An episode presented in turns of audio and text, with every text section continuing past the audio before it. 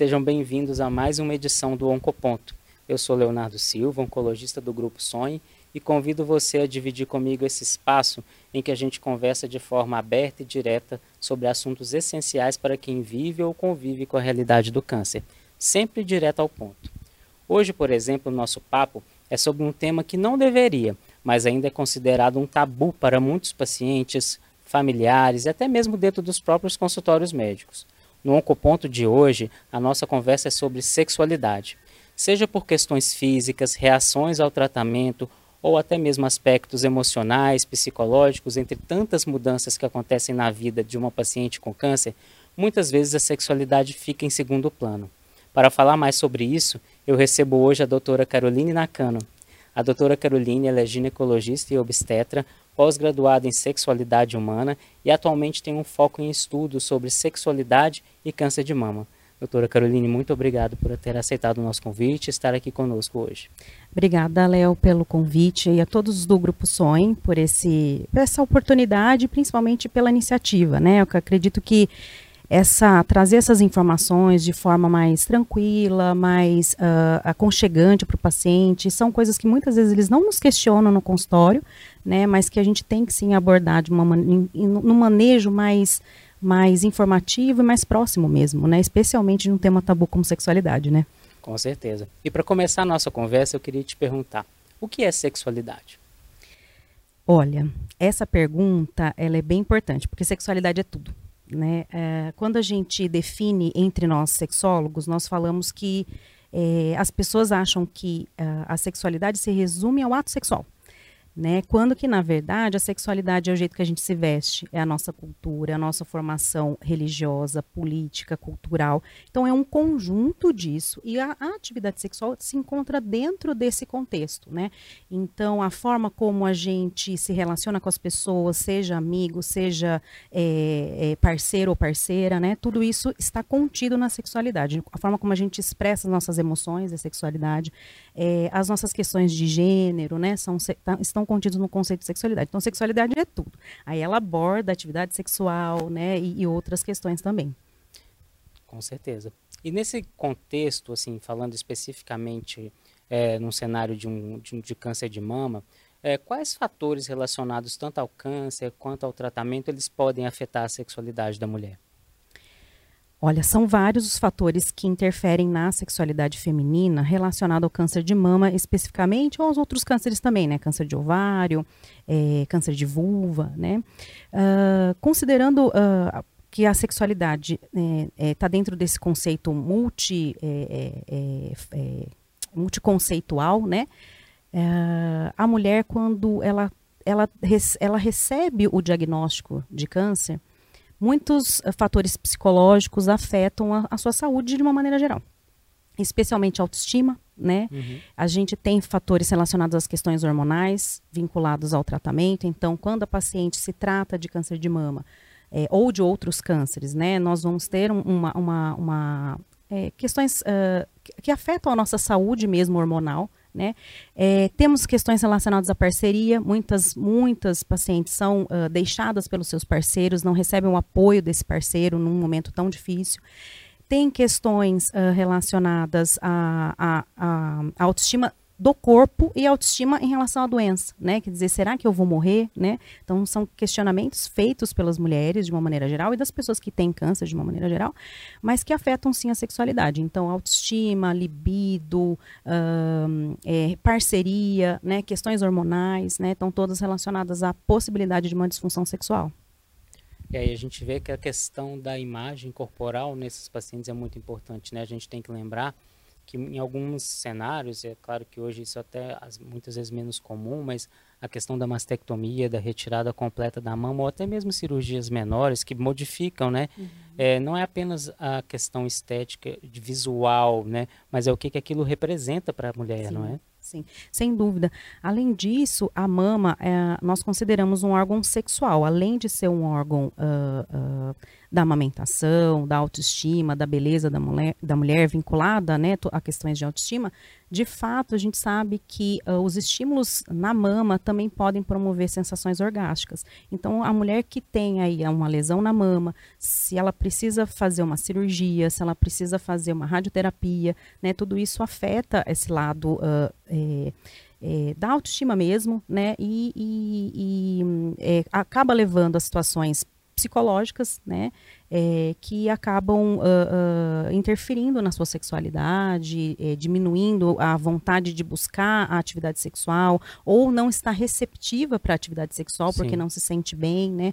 Tem a questão da dor é, que, do pós-cirúrgico que pode acontecer, por, por, mais que nos tempos uh, mais, né, mais recentemente avançou muito o tratamento com câncer de mama, né?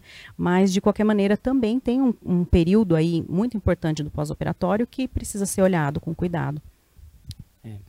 E pensando agora sobre os sintomas e as queixas mais comuns das mulheres relacionadas que podem né, afetar a questão da sexualidade, quais seriam os mais comuns? Principalmente a perda da libido, então a falta de engajamento sexual, né? É, cada vez uh, nós temos mulheres é, em faixas etárias diferentes da, da, quando acometidas com câncer de mama. Mulheres que já estão na menopausa, elas já passaram por esse período de ter uma, que, uma queda da libido. Uhum. Agora, quando as pacientes são mais novas, isso é muito abrupto para a mulher, né? E essa sensação de não engajamento, de não, uh, de não ficar excitada, né? De não, não perceber a resposta sexual, acaba sendo um dos sintomas mais importantes. Depois a gente tem, em função da, de todo esse processo de excitação não ocorrer, né, e sim o tratamento interferir na, na, na, no canal vaginal, né, acaba tendo uma atrofia, que é um ressecamento da vagina mesmo, e é, diminuição mesmo do canal vaginal. Né? E isso promove dor na penetração. Com a dor na penetração, a, eu, eu, costumo dizer que é um efeito é, quase em círculo. Eu tenho dor na relação, eu perco a minha vontade, eu não quero ter relação de novo. Então ela fica nesse círculo né? E aí é, fica inibida de ter relação sexual novamente. Ah, basicamente essas duas são as principais queixas né, relacionadas a, a, ao câncer, né, especialmente o câncer de mama, né, que é, é, é o motivo de muitas das nossas conversas, né, Léo? Mas principalmente essas duas, a perda da libido e a atrofia vaginal com, com, que acaba levando a dor na penetração. E com relação a essa questão da atrofia vaginal, que é um sintoma realmente que incomoda e que é muito reportado, né, relatado pelas mulheres, existe alguma estratégia que a gente possa fazer uso para melhorar essa, essa, esse sintoma? Tem sim. Hoje a gente. Uh, existem alguns cremes vaginais que a gente pode utilizar. É, é, existem lubrificantes à base de água, cremes vaginais que têm um, um poder de hidratação mesmo. Uh, existem algumas substâncias com hormônio que, apesar de, de, uh, de, ser, de serem, é, de ter possibilidade de uso, muitas pacientes não querem usar, porque quando falam em hormônio para paciente que tem um câncer, ninguém quer usar. Né? É, e também tem hoje uma técnica mais recente que é o laser vaginal, né, em que a gente utiliza a própria, a própria técnica do laser, que é uma, uma, uma energia que nós colocamos dentro da vagina, e essa energia é capaz de proliferar células que vão rejuvenescer o canal. E ao rejuvenescer o canal, eu consigo produzir lubrificação. Então, assim, é, é uma técnica mais nova, já aqui no Brasil a gente já tem alguns anos, né? Mas que tem um excelente resultado para isso, para atrofia e também para alguns casos de incontinência urinária a gente utiliza também. É, no, nos cânceres, de uma maneira geral, a resposta é muito boa. As pacientes têm, têm gostado bastante. E geralmente é uma sessão, mais de uma sessão? Como que isso é definido? Então, o protocolo de tratamento para o laser é feito da seguinte maneira: nós fazemos três aplicações com intervalo de 30 dias. Uhum. Então, em 90 dias, a paciente está é, tá tratada, vamos dizer assim. Sendo que após a primeira aplicação, depois de 7 dias, ela já pode ter relação sexual. Então, ela não precisa esperar os 90 dias para ter relação sexual. É, sendo que o melhor resultado é após os 90. E aí, o que a gente indica é uma manutenção anual. Então, uma aplicação anual depois. Pode ser que precise de uma outra aplicação além dessa uma anual, né? Mas, no geral, é uma anual mesmo. De 10 a 12 meses replicar, né? Fazer um novo tratamento. É.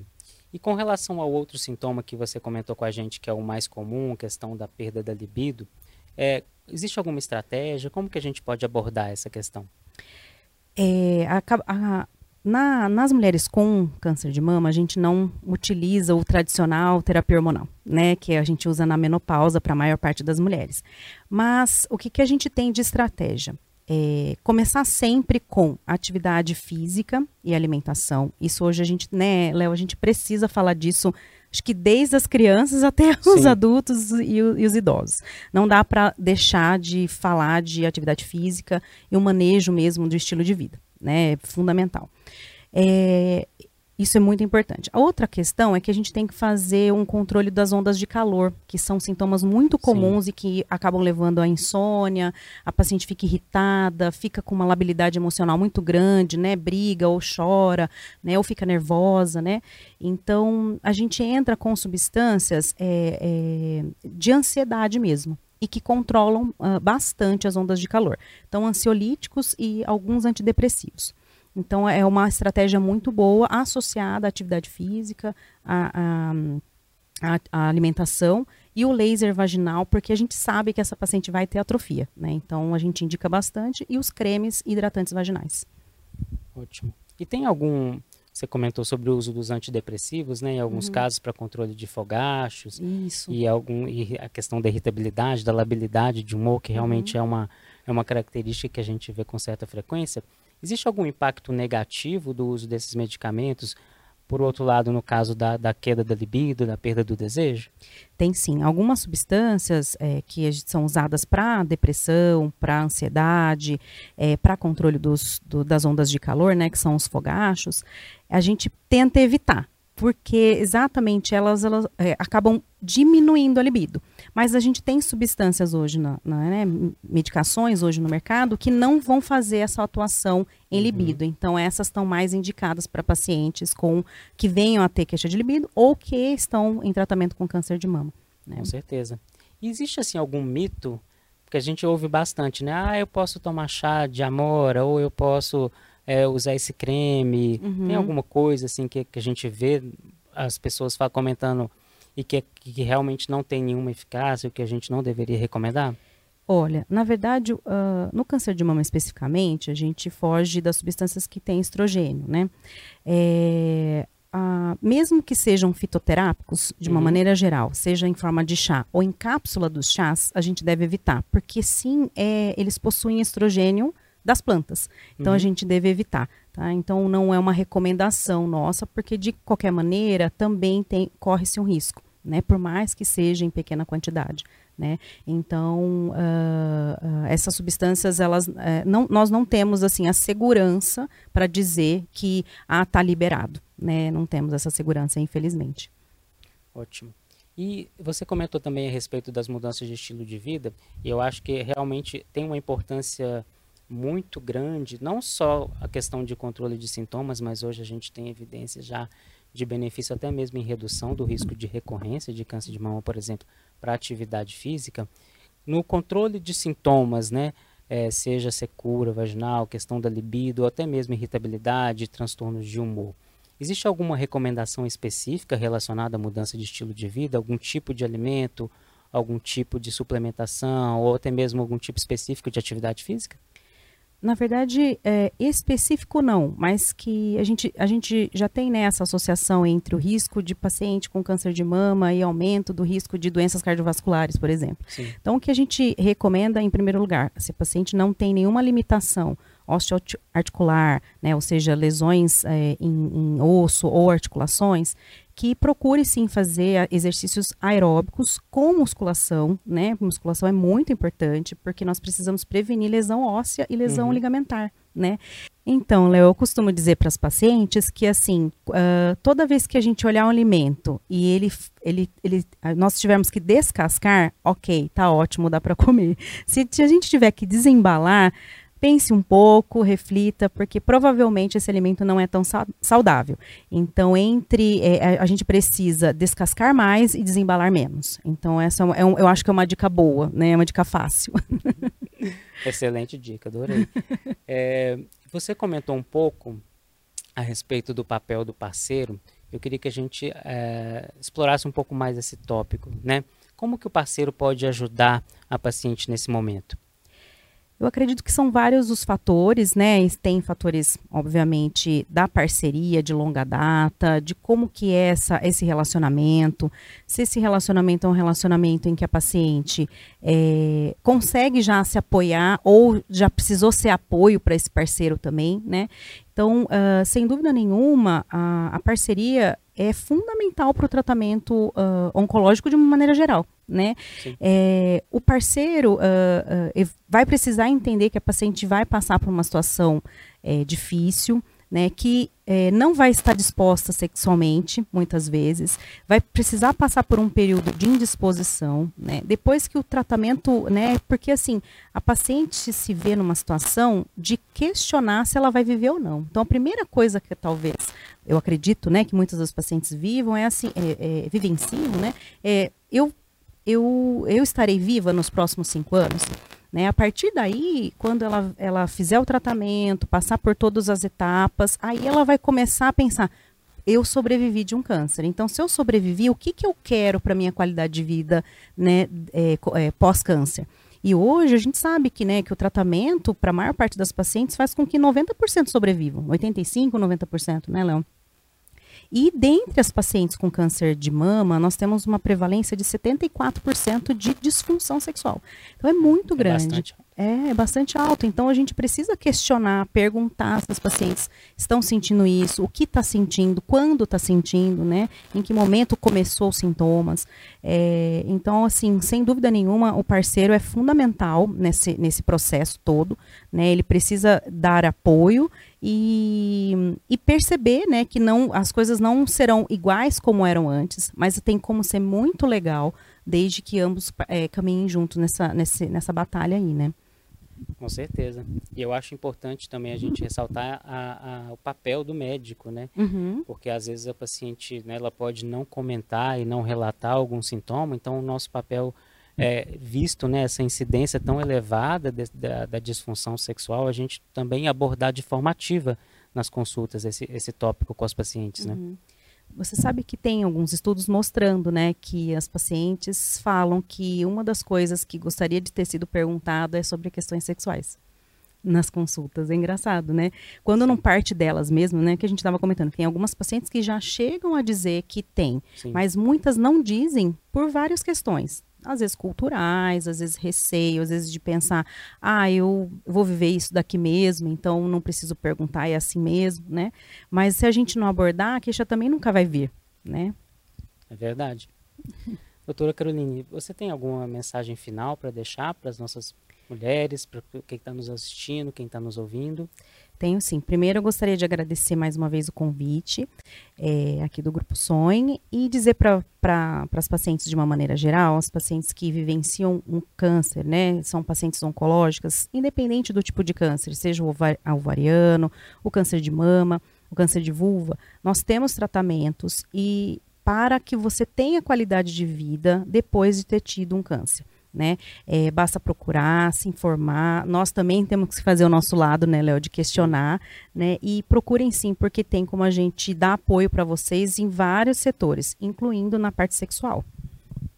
Doutora Carolina, eu queria agradecer por essa conversa tão esclarecedora, que ela possa ajudar muitas pessoas que estão nos vendo e ouvindo uhum. e que a sexualidade possa ser encarada da forma como deve ser nesse momento e em todos os outros momentos da vida.